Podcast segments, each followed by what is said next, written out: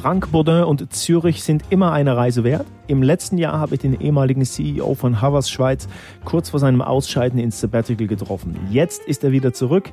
Wie es ihm dabei ergeht, warum ihn Blockchain nach wie vor fasziniert und was es mit seinem neuen Job als Twitter Ambassador auf sich hat, sowie welche drei Bücher man unbedingt gelesen haben sollte.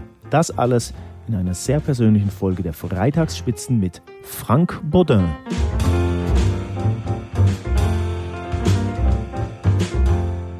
Wir sind wieder in Zürich, Frank Baudin, die zweite.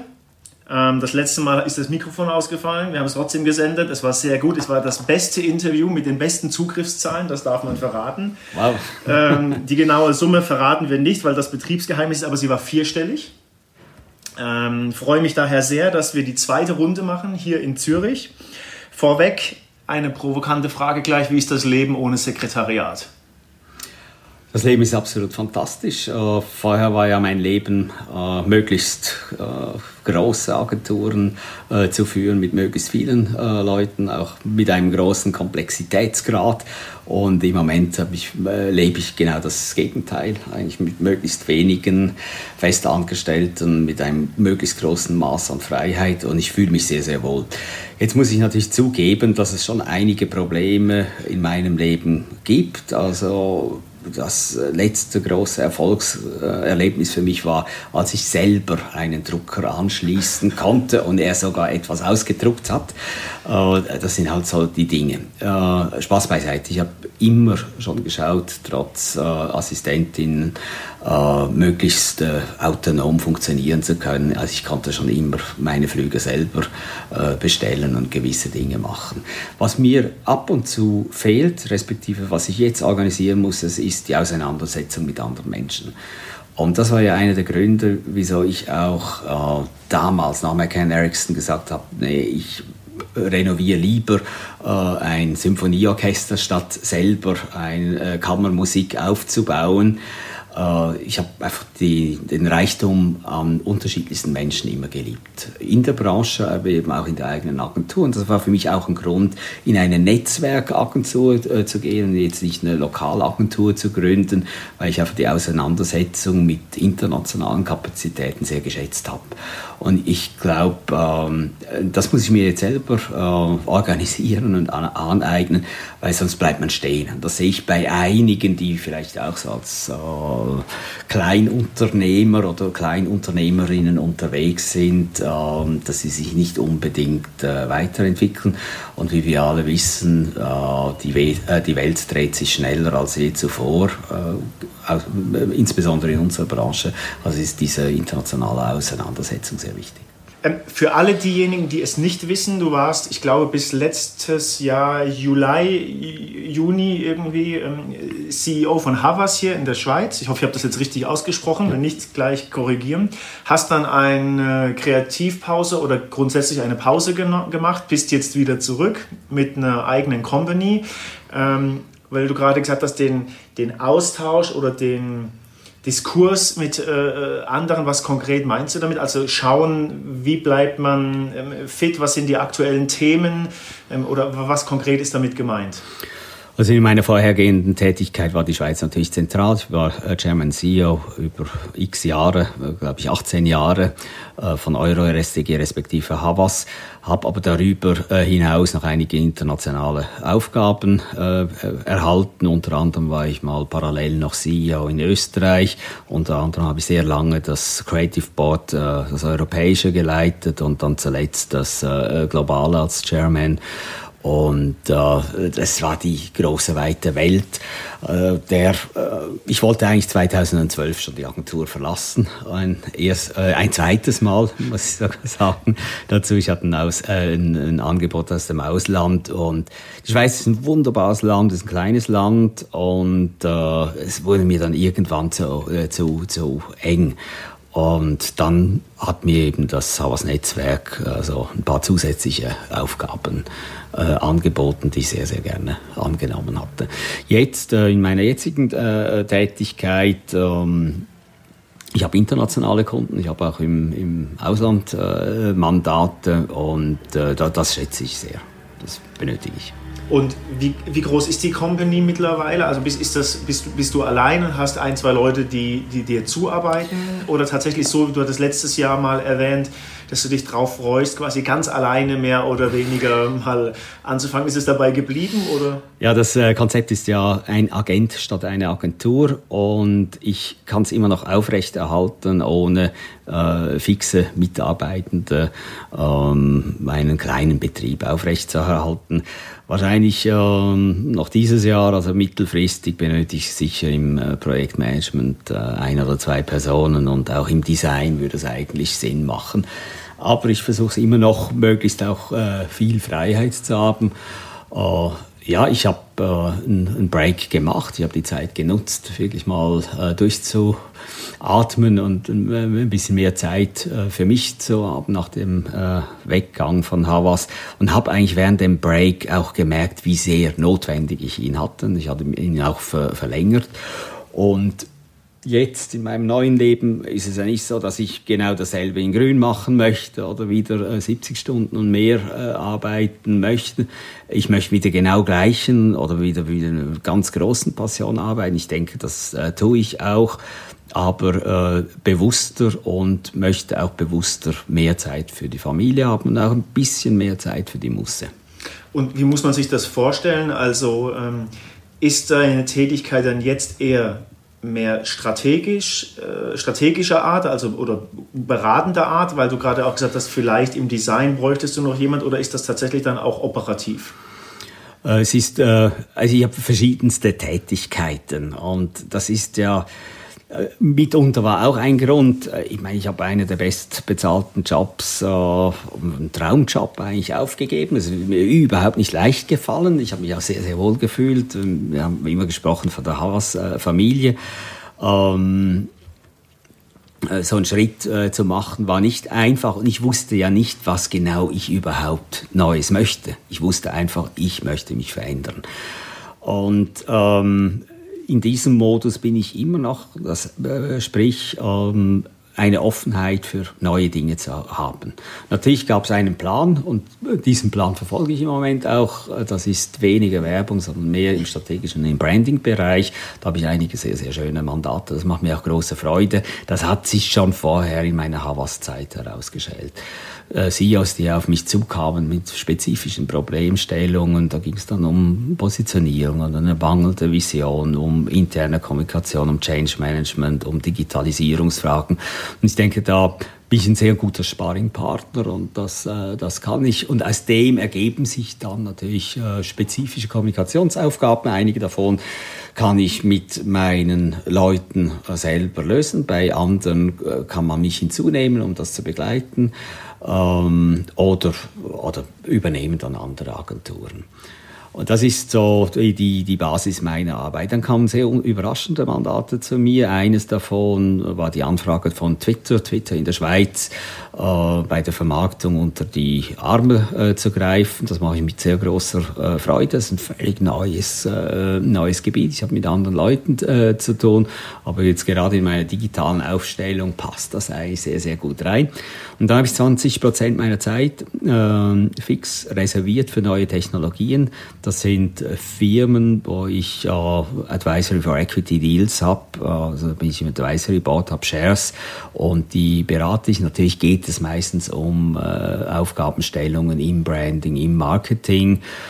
Und darüber hinaus bin ich investiert. Es gibt es zwei ähm, Kriterien, äh, dass ich äh, da mitmache. Das erste ist die Business-Idee, die muss mich in irgendeiner Form äh, faszinieren. Das zweite ist das Team. Äh, es müssen äh, überzeugende, tolle Leute sein, wo ich auch das Gefühl habe, ich kann auch etwas lernen. Und dann ergibt sich vielleicht das dritte in Zukunft mal ein Upside im Wert. Also, das ist meinem, im Moment mein Leben und darüber hinaus habe ich eben im Moment die Zeit, ähm, die ich vorher nicht hatte, meine Tochter oft in die Schule zu begleiten am Morgen oder ihr auch mal bei meiner Jüngste oder ihr bei den Aufgaben zu helfen oder einen Spaziergang mit dem Hund zu machen und auch wieder ein bisschen mehr Klavier zu spielen. Im Moment sehr, sehr gerne Chopin.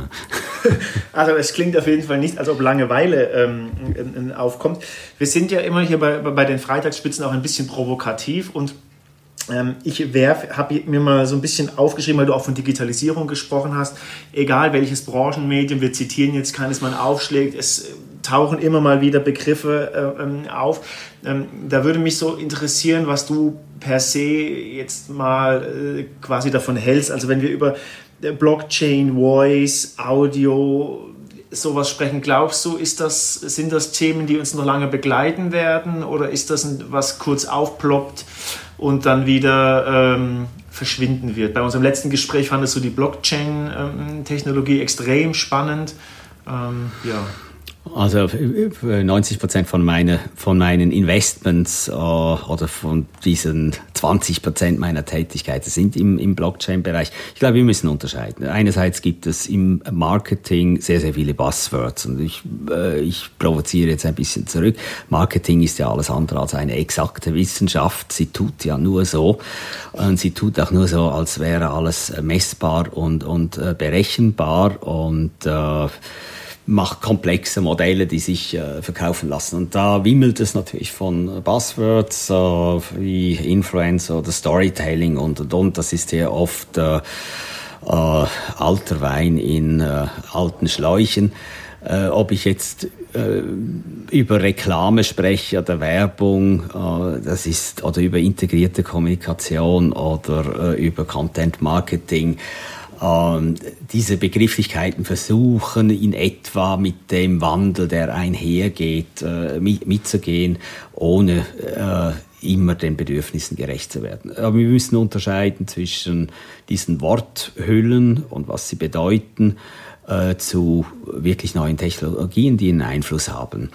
Äh, ich denke, einen ganz großen Einfluss auf unser Leben und damit auch auf das Marketing wird die Einführung von 5G sein. Das führt zu einer größeren Bandbreite. Das führt dazu, dass eben äh, Voice äh, viel wichtiger wird. Das sehen wir ja heute schon bei den Jungen. Die schreiben kaum noch eine WhatsApp-Nachricht, sondern da wird schnell reingesprochen.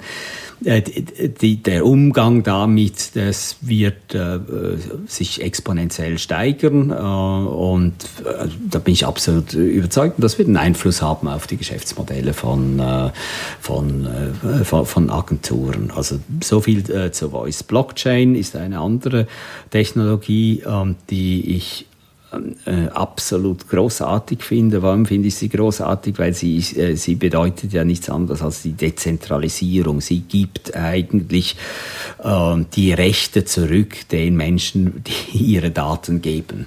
Und ähm, Überall, wo Transaktionen stattfinden, die ein hohes Maß an Vertrauen benötigen, ist Blockchain im Moment, denke ich, der, der Ansatz äh, für, die, für, für, die nächste Zukunft. Darum ist das nicht ein, ein Buzzword für mich, sondern ist eine Technologie. Da gibt es in dem Umfeld natürlich auch viel Business, was unsinnig ist, aber es gibt ein paar ganz kluge, äh, tolle Anwendungen.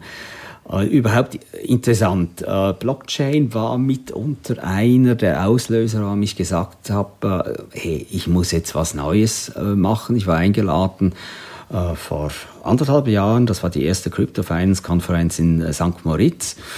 Und äh, Hype mit Bitcoin und, und Blockchain. Was mich aber fasziniert hatte, waren die Menschen dort kluge, quirlige, aufgeweckte, tolle Menschen, äh, wo man was lernen kann, wo man Spaß haben kann.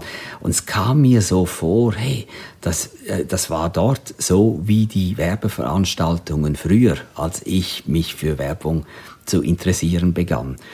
Und ich bin eigentlich in die Werbung gegangen, nicht wegen der Werbung, die hatte ich eigentlich gar nicht beachtet damals als äh, junger Pianist und Jurastudent. Ich bin in die Werbung gegangen, weil mich die Leute fasziniert haben. Ich wurde eingeladen zufällig an ein ADC-Fest und da vorne stand ein Typ in einem gut äh, geschnittenen Anzug, der eine Rede gehalten hatte. Und die war sau gut, die Rede. Der Typ hieß Martin Sutter, war der damalige Präsident des ADC. Und da gab es noch andere ganz äh, lustige, intellektuelle, äh, schräge äh, Menschen. Das hat mich fasziniert. Und ja, jetzt muss ich aufpassen, als äh, Nachfolger von Martin Sutter heute als ADC-Präsident. Ähm, unsere Branche hat sicher im, im Income und im Profit einen Aderlass, aber sie hat vor allem auch einen Aderlass in außergewöhnlichen Persönlichkeiten. Ähm, ja, und es gibt außergewöhnliche Persönlichkeiten, die eben in andere Branchen gehen. Also auf alle Fälle, das hat mich zum Nachdenken äh, angeregt an dieser Crypto Finance äh, Konferenz gesagt, hey, ich möchte auch mittun, ich möchte äh, da, da auch etwas machen und das war eigentlich der Anfang vom Ende meiner Havas-Zeit. Du hast gerade erwähnt, äh, es gibt so ein paar spannende Cases oder Anwendungsbeispiele für Blockchain, die du faszinierend ähm, findest. Kannst du da ein Beispiel nennen? Also was findest du, wo du sagen würdest, oder eine Firma ähm, irgendwie sagst, die machen irgendwie was, also das ist ganz, ganz äh, ähm, also die erste Firma, die mir begegnet ist, wo ich auch im Advisory Board bin und investiert bin, äh, die heißt äh, Trusted äh, Doctor.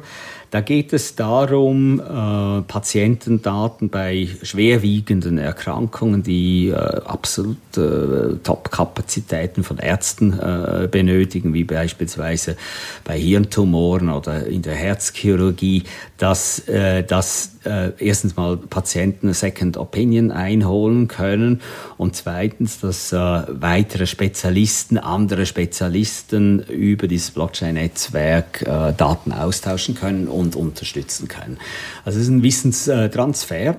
Das sind natürlich hochheikle äh, Daten. Ähm, jetzt ist die Blockchain, das ist das Faszinosum äh, daran, ist absolut äh, sicher äh, sind diese Daten dort eingepackt. Das finde ich eine unglaublich sinnvolle Anwendung.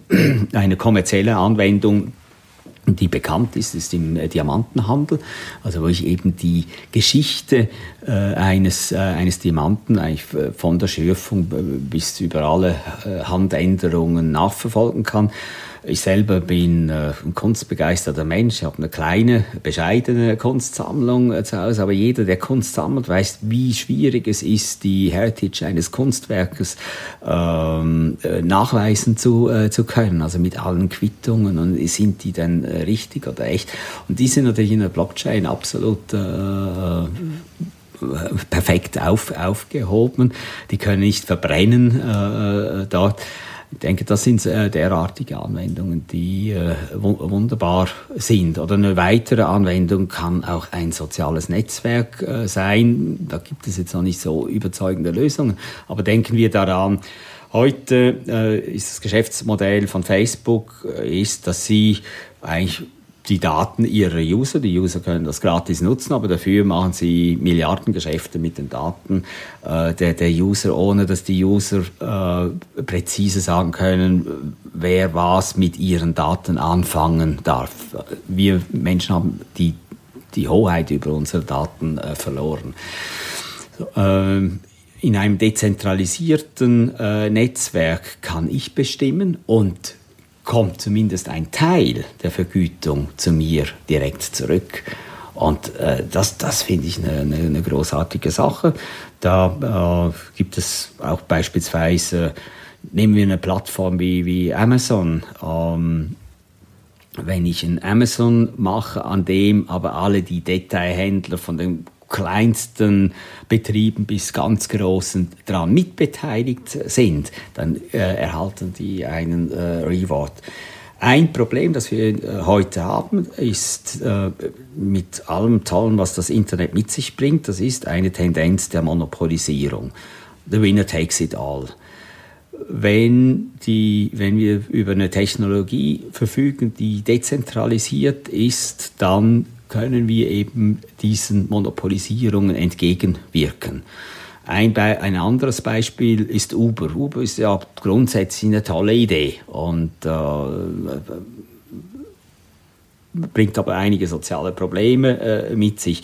Jetzt ist noch ein zweiter Punkt, ist ja störend, dass einige ganz wenige Menschen irgendwo im Silicon Valley unendlich viel Geld damit äh, verdienen, während dem äh, einzelne Uber-Fahrer nicht mal ihre Sozialleistungen äh, ähm, bezahlen. So. In einem dezentralisierten System äh, wird ein Vertrag zwischen dem Fahrer und dem Fahrgast stattfinden, Ähm, also wird nicht mehr alles über die äh, Zentrale abgewickelt werden. Und das finde ich eine äh, großartige Vision. Die Frage, wie schätzt du die Chancen ein, dass es tatsächlich quasi die, die Plattform in Anführungszeichen in der Form, wie wir sie jetzt kennen, verdrängt, ersetzt ähm, oder ist der Schritt nicht, salopp gesagt, durch? Nee, äh, bin ich äh, die wir sind ganz, ganz am Anfang äh, dieses äh, Stadiums. es ist ja interessant, wenn wir nur die, die Bitcoin-Kurve verfolgen, da gab es so einen Hype, äh, eben vergleichbar mit dem Internet-Hype.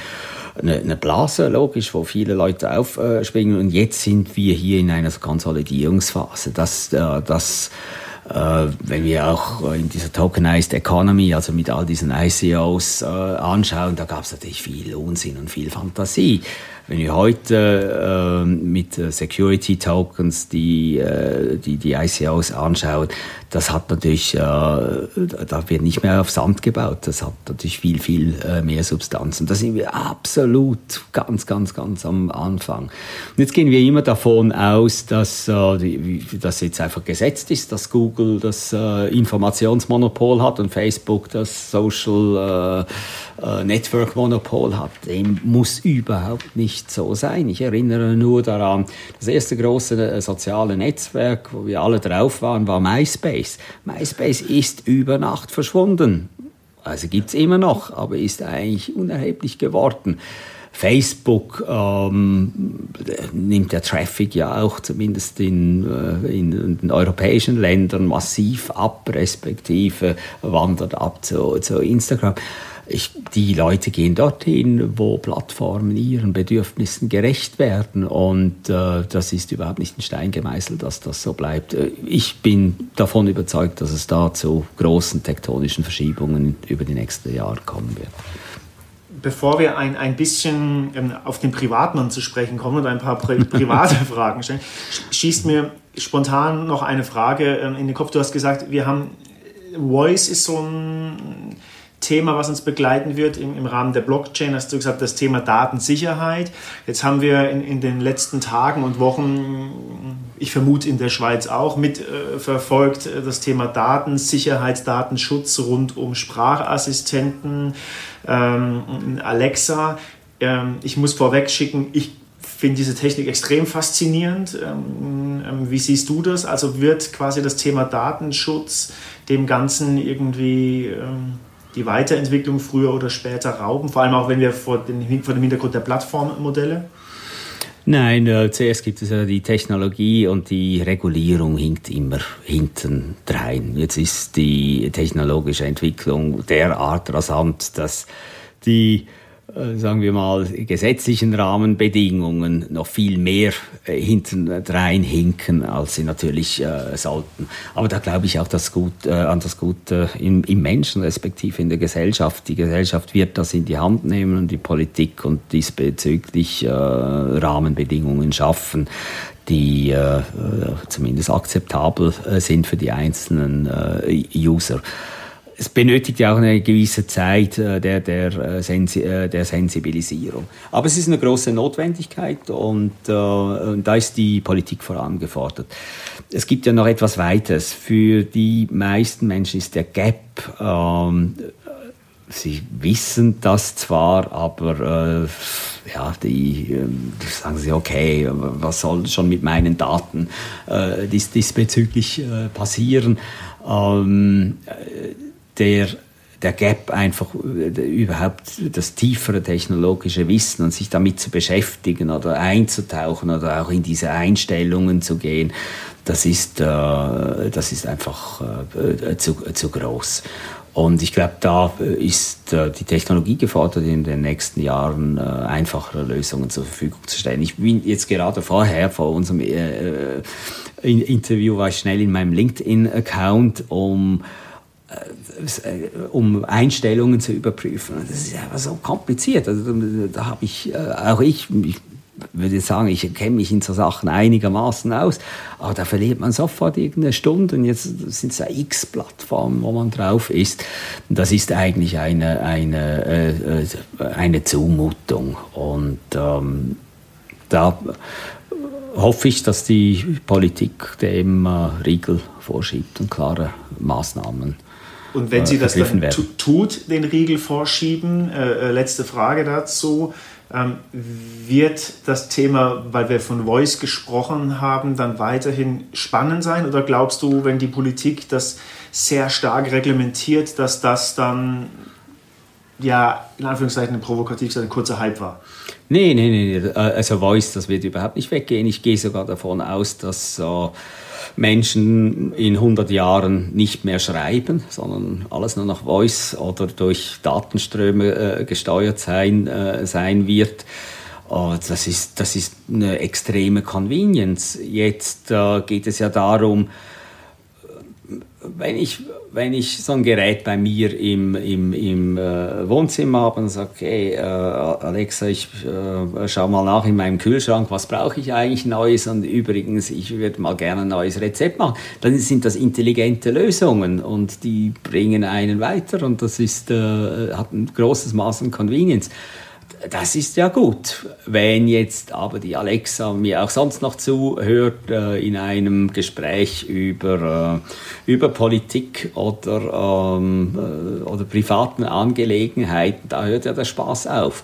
Jetzt äh, müssen diese Geräte, äh, jetzt braucht es Regulierung, Rahmenbedingungen, die das ganz, ganz klar äh, definieren. Erstens. Zweitens braucht es äh, drakonische Strafen, äh, wenn das nicht erfüllt äh, wird. Und drittens äh, muss das dann äh, umgesetzt werden. Jetzt gibt es natürlich immer Schlaumeier, die irgendwelche Lücken auszunutzen versuchen. Und wahrscheinlich hört, hören jetzt auch einige der Apps an unserem Interview mit das ist, äh, das ist eine Schweinerei. Aber für das gibt es einen Markt und ich glaube, da werden äh, genügend Firmen äh, genügend zu tun haben, um hier einen Riegel vorzuschieben. Schlagen wir mal den Bogen ein bisschen, ein bisschen weiter, wenn man so deinen dein Twitter-Account so ein bisschen verfolgt dann ähm, so mein Eindruck, das ist jetzt nicht nur alles immer nur, wie viele andere das machen, Eigen-PR, sondern du äußerst dich auch äh, vor allem zu ähm, künstlerischen Themen, aber auch, ich meine mal, das ein oder andere politische Thema ähm, entdeckt zu haben, zumindest in einem Retweet. Ähm, wie siehst du das? Wie ist das? Oder vielleicht ist das nur in Deutschland so? Haben wir in der, in der Gesellschaft per se einen Diskurs, also zu wenig Diskurs, zu wenig öffentliche Auseinandersetzung mit äh, Themen, die uns nachhaltig beschäftigen. Also was meine ich zum Beispiel, ähm, springen wir auf das Thema Salvini, Flüchtlinge ähm, vor der italienischen Küste in Deutschland, haben wir das große Thema, ähm, äh, jetzt wäre mir fast der Name entfallen, was auch richtig ist mit der AfD. Ähm, ähm, wie ist das? Also das ist jetzt so eine private Frage. Mich persönlich treibt das sehr um, weil ich im Freundeskreis merke, wenn man darüber sprechen will, hm, ist sehr viel Zurückhaltung. Öffentlich äußern möchte sich keiner. Äh, also haben, wir zu wenig Kontroverse? Vielleicht mal vorweg. Äh, noch nie war es so einfach, einen öffentlichen Diskurs zu führen wie heute, eben dank der neuen Technologien, dank Twitter äh, beispielsweise, wo ich ja sehr einfachen Kommentar äh, zu einem Thema platzieren kann. Das ist das e-, Erste. Das Zweite ist, ähm, leider sind nur ein Teil der Gesellschaft und nur ein kleiner Prozentsatz möchte sich überhaupt intensiv mit einem Thema fundiert auseinandersetzen und dann einen Diskurs führen. Aber das warum? war auch noch nie anders. Ähm, äh, früher war in Deutschland, glaube ich, Bild die, die, die größte Zeitung. Also der Diskurs dort waren äh, Fußballresultate, äh, Skandale und, äh, glaube ich, auch Seite 3 Girls. Ähm, in, in der Schweiz ist das äh, nicht unähnlich mit Blick und, und, und 20 äh, Minuten. Viele Menschen Denken ist eine anstrengende äh, Angelegenheit und Denken verbraucht am meisten äh, Kalorien. Vielen Leuten ist das, äh, ist das zu anstrengend.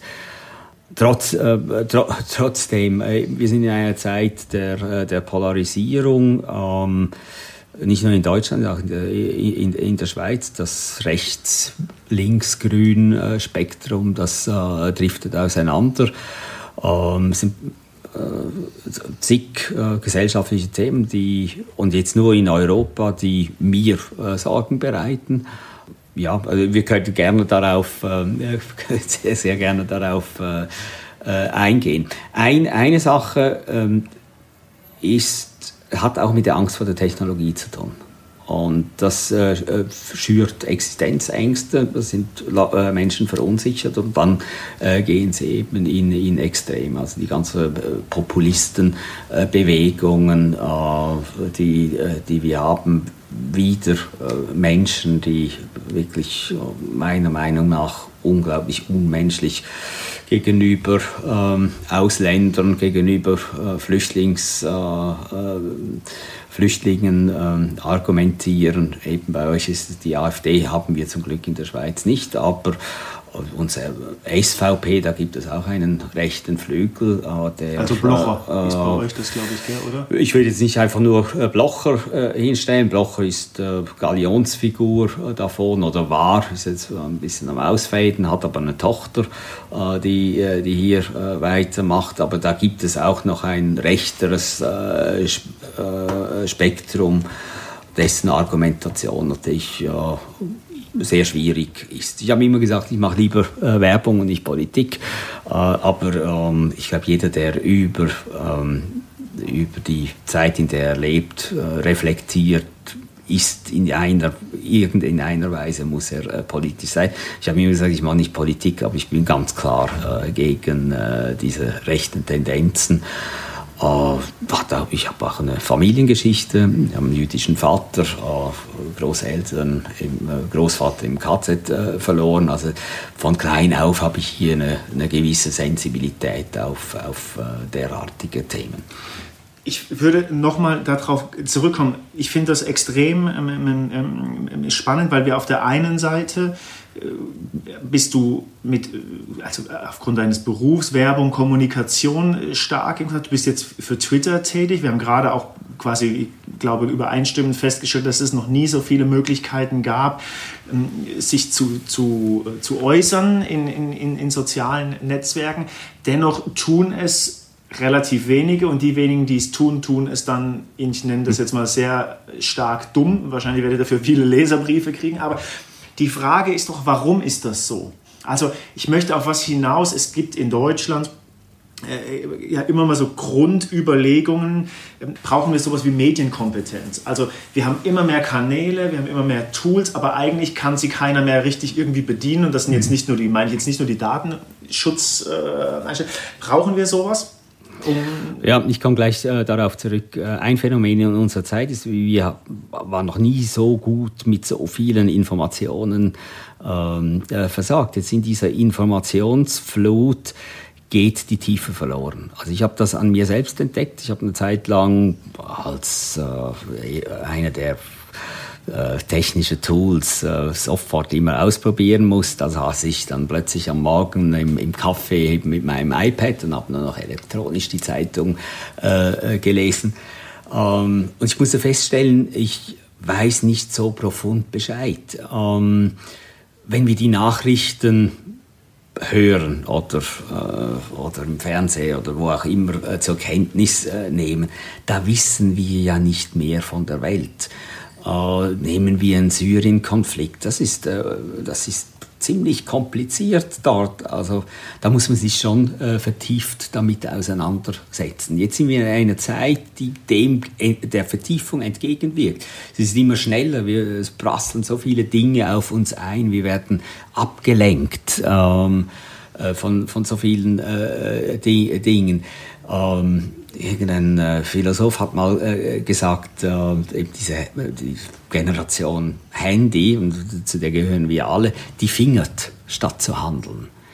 Ähm, also wir haben das Gefühl, dass wir viele Informationen haben, aber wir wissen deshalb nicht mehr und wir können es auch nicht differenzierter anschauen. Und das ist auch im Diskurs, ähm, im schnellen Diskurs, sei es jetzt auf Twitter oder anderswo, ähm, es ist immer diese, diese Knappheit. Jetzt ist Reduktion etwas Wunderbares, wenn man sie beherrscht, aber wenn das Fundament nicht da ist, ist das äh, alles andere als gut. Jetzt bin ich ausgeschweift. Die ursprüngliche Frage ging, erzielte wohin? Sorry. Medienkompetenz. Äh, die Medienkompetenz. Ja, das ist unbedingt wichtig. Ähm, Im medialen Zeitalter, das hinter uns liegt, da waren äh, Zeitungsverleger, waren äh, Lokalfürsten. Ähm, das ist demokratisiert oder ist sich am, äh, am Demokratisieren. Aber Demokratie heißt natürlich immer auch eine Eigenverantwortung. Und wenn wir jetzt über Demokratisierung von Medien sprechen, heißt das eine Eigenverantwortung jedes einzelnen Users. Er muss wissen, was er sagen darf in der Öffentlichkeit oder wann eben sein Kommentar ein Hasskommentar ist oder beleidigend ist. Jedes Kind muss lernen, äh, eben äh, nicht alles für bare Münze zu nehmen, was es bei, bei Google findet. Also hier ist äh, das eine neue Disziplin. Ähm, meine jüngste Tochter haben wir von Beginn weg, die ist schon als Zweijährige, äh, konnte die den Code eingeben beim, äh, beim iPad und, äh, und und sie hat schon sehr früh sogar ein Handy äh, zur Verfügung gestellt äh, gekriegt. Und wir haben sogar geschaut, dass sie es von alleine wieder weglegt.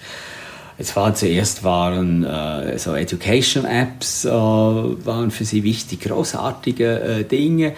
Äh, und wir haben sie immer begleitet dabei. Nachher waren es Filme, heute sind es, sind es gewisse Spiele und sie macht tolle Filme drauf. Ich glaube, äh, das, das gehört zur Erziehung mit. Und ich meine, das ist auch wieder eine Parallele. Als ich ein äh, Kind war, haben meine Eltern gesagt, ja, du darfst ja nicht zu viel Fernsehen schauen, sonst kriegst du viereckige Augen. So. Und ähm, dann sagen natürlich alle, dass äh, kleinen Kindern das Teufelszeug äh, dieses, äh, dieses Mobile.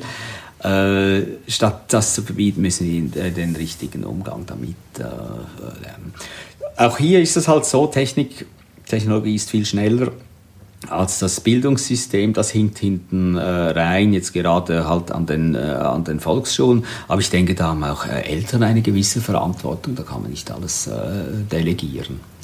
Haben wir auch eine gewisse Eigenverantwortung. Wir haben, ich meine, das war in unserem letzten Gespräch im letzten Jahr, ähm, haben wir, oder hast du gesagt, ja, die Kreativität leidet äh, bei vielen. Es gibt weniger, also es gibt immer noch gute Kreative, aber äh, sie werden weniger, wenn ich das jetzt richtig noch in, im Hinterkopf habe.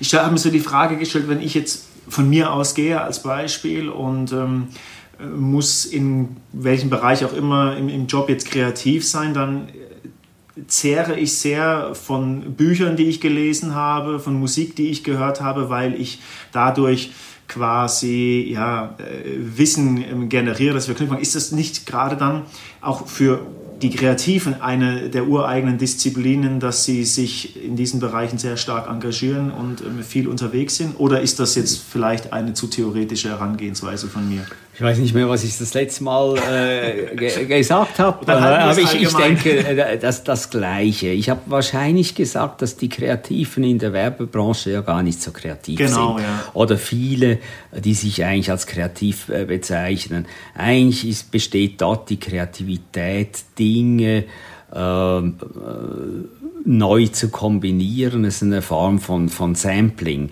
Äh, wenn es jetzt wirkliche Kreativität geht im Sinne von etwas völlig Neues erfinden, das ist halt schon ein bisschen rarer und ein höherer Anspruch. Ähm, ich glaube nicht, dass ähm, die, die Menschen deshalb weniger äh, kreativ äh, sind. Im, im, Im, Gegenteil, äh, auch durch das Internet erschließt sich völlig neue Dimensionen. Ich war vor was, anderthalb Wochen war ich in einem äh, Konzert, äh, eine Berliner äh, Truppe war, war das, sie nennt sich Delia de France und äh, ein Franzose hat dazu äh, so visuelle Dinge, äh, Projektionen gemacht und zwar war das im Planetarium in Luzern eine völlig neue Bildsprache. Ich war absolut begeistert. und, er, mit Hilfe von Technologie erschließt sich hier auch ein neues Universum überhaupt an Gestaltungsmöglichkeiten. Das ein unendlicher Kontrast ist zu dem, was wir hier in diesem Raum sehen. Hier sind äh, Bilder, ja, so wahrscheinlich gemalt, äh, wie man das so äh, kennt. Ähm, nein, ich, äh, ich, ich glaube, da kann, äh, wir haben genug äh, Inspiration. So, jetzt aber in dieser Zeit der des, der Informationsflut und sagen wir mal, der, äh, man kann sich sehr schnell ablenken lassen. Und äh, jeder, der kreativ ist, weiß, er braucht eben diese Muße. Das heißt, er muss sich Zeit lassen, er braucht auch Langsamkeit, er braucht auch äh, Momente des Nichtstuns, des sich setzen lassen, äh, des, des Vertiefens. Und das kommt generell ein bisschen sehr, sehr, äh, sehr, sehr äh, zu, zu kurz. Ähm, zumindest äh, habe ich das bei mir festgestellt und das versuche ich dem auch wieder ein bisschen entgegenzuwirken und äh, mir auch sehr, sehr bewusst Zeit zu nehmen.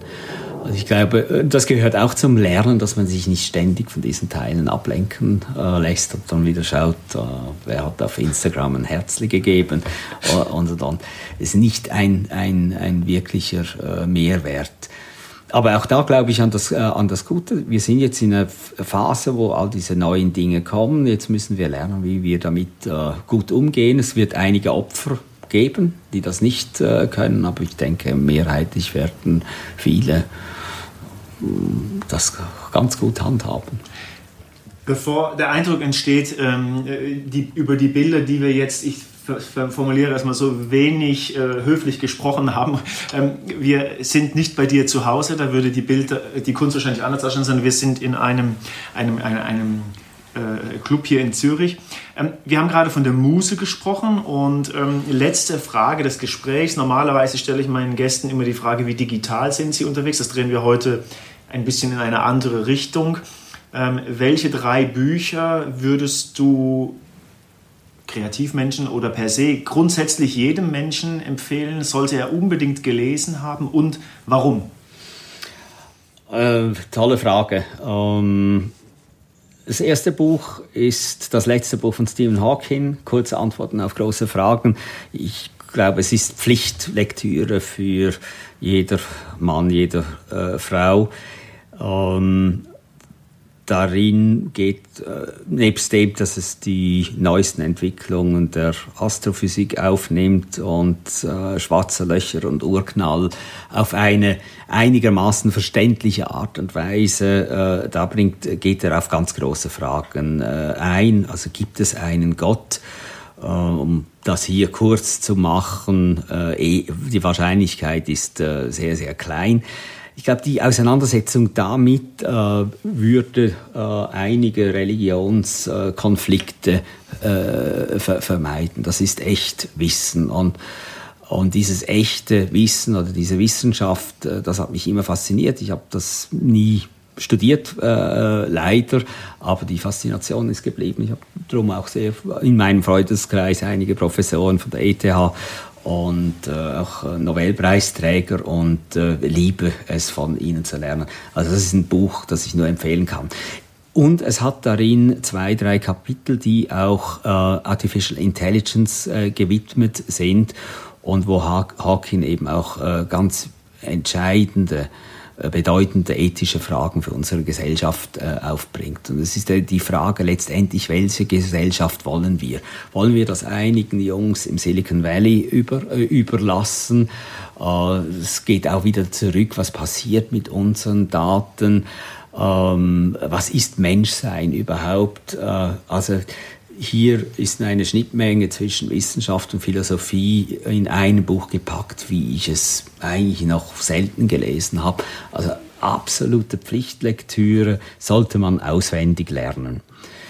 Das zweite Buch, das kommt von Erik Emanuel Schmidt und das heißt, als ich ein Kunstwerk war. Und es ist eigentlich eine bitterböse äh, Satire auf den heutigen Kunstbetrieb. Jetzt muss man wissen, äh, Kunst ist ein ganz wichtiger Teil meines Lebens. Ich habe gesagt, ich äh, sammle auch ein bisschen äh, Kunst. Ich würde behaupten, ich mache sogar selber äh, Kunst. unter anderem Kunst mit Robotern. Ähm, es ist ja jährlich diese Art Basel. Ähm, eine tolle Veranstaltung. Ich will die jetzt nicht bashen, aber ich habe äh, schon in den letzten Jahren Mühe äh, gekriegt. Das ist so ein Promi-Schaulaufen. Das ist Kunst, äh, Kunst an den Wänden. Das ist wirklich, wird wie ein Kapital behandelt. Das ist ein Markt geworden, der eigentlich mit Marketing, Gesetzmäßigkeiten funktioniert. Das ist eigentlich eine Perversion. Für mich ist eigentlich Kunst immer dass sie ja nicht einen Zweck hat, dass sie sogar sinnlos sein darf. Sie darf einfach äh, sein. Und, und, diese, äh, und für mich ist es so ein Heil zur Wirtschaftswelt, zum Markt, zum Geldverdienen eben, äh, diese Kunstwelt. Diese Figur äh, da drin, da ist auch, das ist eigentlich ein moderner Faust zwischen Mephisto und, und Faust. Und der Mephisto ist ein Künstler, der das absolute Kunstwerk machen möchte. Und zwar aus einem Mensch ein Kunstwerk, ein künstliches Wesen. Er, er setzt den Menschen immer mehr, bis der sich eigentlich zersetzt. Ja, und, äh, und dieser Mensch gehört ihm und er stellt den auch aus und das ist auf eine so tolle, eindrückliche Art und Weise beschrieben. Also das ist Goethe äh, im 21. Jahrhundert, ist auch sehr unterhaltsam zu lesen. So, und das dritte Buch mh, hm, mache ich noch ein bisschen Werbung für gute Werbung. Äh, Werbung oder sagen wir Kreativität in der Marketingkommunikation nimmt heute mit den neuen technologischen äh, Möglichkeiten einfach einen kleineren Stellenwert ein, aber ist nach wie vor äh, von größter Bedeutung. So, und dafür gibt es ja zum Glück äh, kann und äh, D&A, die auf äh, globaler Ebene oder auf lokaler Ebene den Art Directors Club äh, und der juriert halt das, was in den Augen von äh, professionellen äh, Kreativen das, das Beste ist. Das soll auch ein bisschen Vorbild sein für die Branche, für die Kunden und für den Nachwuchs. Und da ist immer wieder Schönes, Erstaunliches drin. Und vor mir liegt das Yearbook 2019. Das gibt's auch als App. Da kann man ja auch die Filme äh, äh, sehen, aber nach wie vor eben auch als, als Buch. Und ich empfehle jedem, der in irgendeiner Form mit Werbung zu tun hat, da einfach mal durchzublättern und äh, er oder sie bleibt sicher irgendwo wo hängen. Weil bei all dieser Inform Information, die wir haben, oder nennen wir es Content, letztendlich äh, spielt die Qualität des Contents immer noch eine entscheidende Rolle. Und letztendlich ist das dann vielleicht auch die Differenzierung zwischen dem Unternehmen A und B in seiner Strahlkraft. Und da bin ich einfach nach wie vor, halte ich gerne auch als ADC-Präsident meine Bergpredigt für äh, kreative Qualität. Ich glaube, das sind wir der Gesellschaft auch schuldig. Ich habe immer gesagt, wenn ich Werbung mache und sie, sie hat den gleichen Effekt, ob sie schlecht oder gut ist, ist es meine ethische Verpflichtung, sie gut zu machen. Ich finde, das war ein schönes Schlusswort. Was mir noch einfällt, ist, wo bekommt man, also die ersten beiden genannten Bücher kann man über die Buchhandlung ähm, äh, bestellen. Im Zweifelsfall machen wir jetzt ein bisschen Werbung für die Buchhandlung noch, dass man noch reingeht, weil man dort auch schöne Sachen noch selbst entdeckt. Aber ähm, das Yearbook äh, des ADC, wo gibt es das? Kriegt man beim ADC, äh, kann man äh, kurz ein Mail machen und man kann sich ja gleich noch um eine Mitgliedschaft als Freund äh, bewerben oder man kann auch Sponsor werden, wenn es ein äh, größeres Unternehmen ist. Wunderbar. Vielen herzlichen Dank. Danke dir. Danke. Das war sie wieder, eine neue Ausgabe der Freitagsspitzen. Euch sage ich danke fürs Zuhören. Wie immer findet ihr weitere Informationen in den Show Notes und wann immer ihr Fragen, Wünsche, Anregungen oder vielleicht sogar Kritik habt, schreibt uns eine Mail an freitag.freitagsspitzen.de. Ich wiederhole nochmal, freitag.freitagsspitzen.de. Vielen Dank fürs Zuhören. Es verabschiedet sich Stefan Schreier.